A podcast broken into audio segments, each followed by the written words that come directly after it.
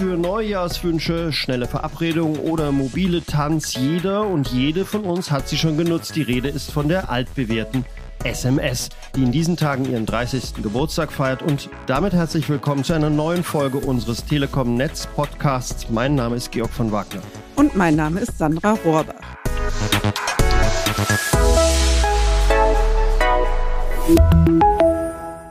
Ja, mit jedem Jahreswechsel steigen nicht nur Raketen in den Himmel, auch das mobile Datenvolumen, das in der Silvesternacht durch das Netz der Telekom rauscht, steigt von Jahr zu Jahr. In der Nacht vom 31. Dezember 2021 auf den 1. Januar 2022 war das Volumen der mobilen Neujahrswünsche schon ein Drittel höher als noch im Jahr zuvor. Und trotz neuer datenhungriger Anwendungen und hochauflösender Videos und Fotos ist ein Kommunikationsmittel dabei nicht wegzudenken, die SMS. In diesen Tagen ist sie 30 Jahre alt geworden und bei uns ist heute ihr Erfinder Friedhelm Hillebrand, ein früherer Telekom-Mitarbeiter. Hallo und herzlich willkommen, Herr Hillebrand. Ja, hallo, Frau Rohrbach. Sie haben ja gemeinsam mit vier internationalen Kollegen die SMS erfunden. Ähm, erzählen Sie uns doch mal, wie ist die Idee dazu gekommen? Waren Sie so tüftlermäßig gemeinsam unterwegs wie Daniel Düsentrieb? Ich arbeitete bei der Telekom im Jahre 1984 am Spektrum der Dienste, die das neue europäische Mobilkommunikationssystem anbieten sollte. Der wichtigste Dienst war natürlich das Telefonieren. Mir kam dann die Idee, Texte über Mobiltelefone zu übertragen, ohne Zusatzgeräte wie Laptops einzusetzen. Dies war eine revolutionäre Idee. Damit sie aber für Nutzer attraktiv war, musste es möglich sein, Texte an alle anderen Mobiltelefone zu senden. Die Nutzung musste einfach sein, das heißt keine separate Registrierung, kein Download von Software, Nutzung der Telefonnummer als Adresse für den Empfänger des Textes. In das Mobilfunksystem mussten auch noch neue Geräte eingespielt werden oder dazu waren neue Geräte nötig. Ja, natürlich, es musste ein, ein technisches Einführungskonzept her und das sah so aus, Nutzung der Tastatur des Telefons, Nutzung des Displays im Telefon, dann die Übertragung im Netz über die Steuerkanäle, die für die Telefonie vorhanden waren. Diese waren zum großen Teil nicht genutzt. Dies erforderte dann auch eine Begrenzung der Nachrichtenlänge auf 160 Zeichen. Das einzige neue Element in Hardware war ein Server, der dazu diente, Nachrichten zu speichern, wenn der Empfänger nicht erreichbar war. Sie sagten gerade 160 Zeichen, die haben sich ja bei allen auch so eingebrannt. Wie sind Sie genau auf diese Zahl gekommen? Gab es da irgendwelche Vorbilder? Nein, wir benutzen ja die Steuerkanäle mit und diese Steuerkanäle übertrugen die Daten in Paketen. Und diese Paketen hatten, hatten ein Nutzfenster, was halt 160 Zeichen ermöglichte. Aber mit den 160 Zeichen waren Sie natürlich auch äh, dann auf Konfrontationskurs mit anderen Experten, haben sich aber durchgesetzt. Wie haben Sie das gemacht? Naja, es war, es fand sehr viel Kritik, die Begrenzung der Nachrichtenlänge. Es gab ja überhaupt keinen einzigen Telekommunikationsdienst, dessen Nachrichtenlänge begrenzt war. Viele meiner Vorgesetzten und Kollegen fanden solch einen Dienst für den Kunden völlig nutzlos. Ich habe mich dann hingesetzt und nochmal darüber nachgedacht, ob das solch ein Dienst für den Kunden wirklich Nutzen haben würde. Dann habe ich mich an die, habe ich Beispiele gesammelt auf Postkarten, auf Glückwunschkarten. Viele dieser Nachrichten waren kürzer als 160 Zeichen. Ich habe mich an die Schreibmaschine gesetzt und habe Nachrichten für alle möglichen Situationen generiert. Und dadurch habe ich äh, gefunden, dass es viele sinnvolle Anwendungen gibt. Auch der Faxdienst, den es damals noch gab, und der Telexdienst hatten sehr viele kurze Nachrichten. Dann hatte ich Glück, dass meine Vorgesetzten mir erlaubten, die Idee weiter zu verfolgen auf der internationalen Ebene. Und das hat ja dann zu diesem späten großen Erfolg geführt.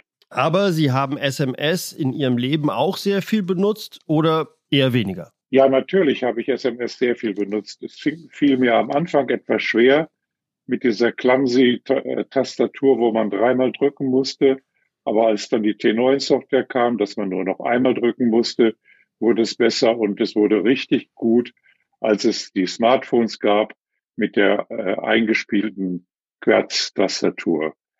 Ich habe das privat und beruflich sehr intensiv benutze und nutze es bis heute. Nun war die SMS ein Dienst, der nicht sofort gezündet hat, sondern es hat ein bisschen gedauert. Sie haben jetzt gerade schon geschildert, lag vielleicht auch ein bisschen an der Tastatur und äh, wie man das bedient hat. Ab wann ging es denn so richtig los, dass sich das durchgesetzt hat?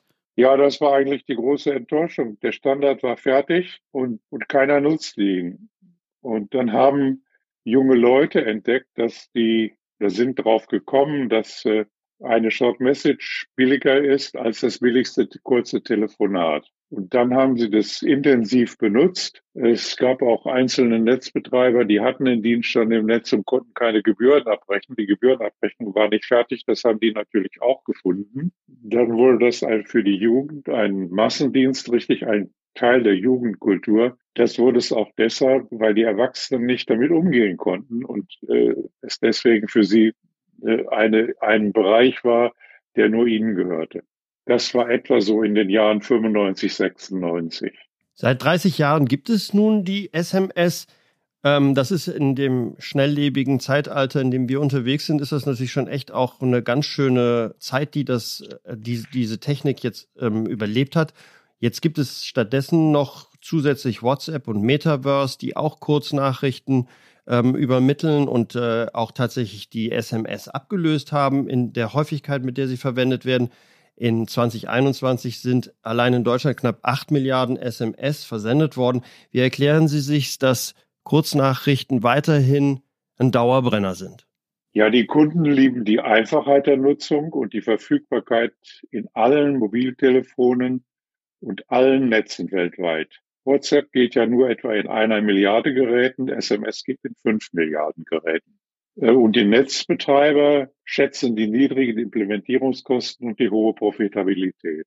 Und neuerdings haben die deutschen Behörden entdeckt, dass der SMS-Dienst Cell Broadcast ein sehr effizientes Mittel zur Alarmierung der Bevölkerung im Katastrophenfall ist. Kurz, ich glaube, die Person-zu-Person-Kommunikation wird ein, eher eine Nischenanwendung langfristig sein und Cell Broadcast wird uns noch sehr lange begleiten, um uns in, zu alarmieren in schwierigen Situationen. Das heißt, es macht Sie nicht wirklich traurig, dass äh, WhatsApp und anderes die SMS perspektivisch vielleicht ablösen wird?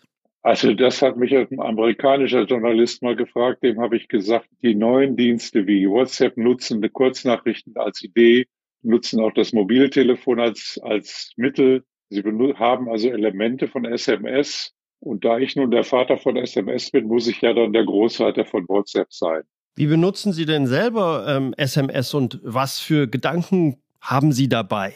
Ich benutze SMS eigentlich äh, sehr stark geschäftlich. Ich bin immer noch ein bisschen berufstätig gewesen all die Jahre nach meinem Frühruhestand. Äh, ich habe sie immer dann benutzt, wenn irgendwas zu organisieren war. Und im privaten Bereich nutze ich sie vor allen Dingen für den Austausch mit unserer Tochter, die in Hamburg lebt und mit Freunden. Entweder sagt man seinen Leuten etwas Nettes, Kurzes oder man äh, organisiert etwas, vereinbart einen Termin oder, oder so etwas. Hat Sie die Nutzung der SMS auch mal berührt? Ja, natürlich.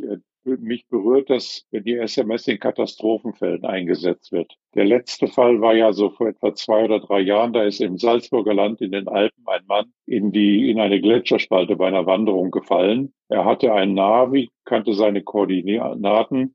Er konnte aber nicht mehr telefonieren dort, weil es keine Telefonversorgung gab. Die SMS hat eine etwas bessere Flächenabdeckung als der Telefondienst weil sie die Steuerkanäle des äh, SMS-Dienstes benutzt. Und die müssen natürlich am Rande, wenn die Telefonversorgung nicht mehr geht, funktionieren.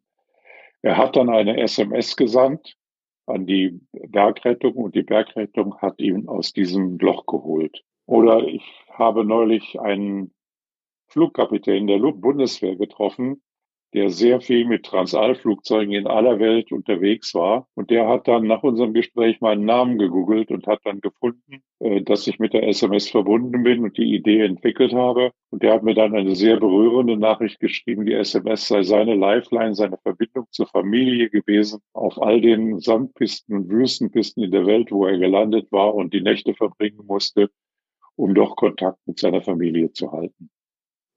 Das ist doch wirklich was Besonderes, wenn man von sich behaupten kann, eine Erfindung hat Leben gerettet. Also ähm, wirklich beeindruckend, Hildebrand. Aber noch mal eine andere Frage zur Kürze der Nachrichten. Da hat sich ja auch viel entwickelt, seitdem es die SMS gibt. Zum Beispiel werden ja heute in SMS oder anderen Kurznachrichten Emojis verwendet. Ähm, machen Sie das auch? Ja, natürlich. Aber Emojis sind äh, natürlich erfordern natürlich keine größeren äh, Nachrichtenlängen. Aber das Thema Nachrichtenlänge hat, haben wir im Standard dann relativ bald äh, nach der ersten Version des Standards gelöst, indem man sechs solche Container, in denen Nachrichten war, verbunden waren. Also schon seit vielen Jahren ist die SMS nicht mehr auf 160 Zeichen begrenzt, sondern man kann ungefähr eine ganze Schreibmaschinenseite Text senden. Jetzt ist es ja so, dass äh, Silvester ansteht. Werden Sie an Silvester Silvestergrüße versenden, gegebenenfalls auch mit SMS? Nein, das tue ich nicht. Ich bin da ein bisschen altmodisch. Ich liebe es in Ruhe, viele Weihnachtskarten zu schreiben. Und ich habe meine etwa 60 privaten Weihnachtskarten inzwischen fast fertig und ein großer Teil ist schon unterwegs. Macht es Sie traurig, dass äh, die SMS abgelöst wird von WhatsApp und anderen Messenger-Diensten? Naja, die SMS ist ja eigentlich auch nicht angemessen weiterentwickelt worden und deswegen ist es verständlich, dass in diese Lücke dann äh, die neuen Messenger-Dienste hineingestoßen sind.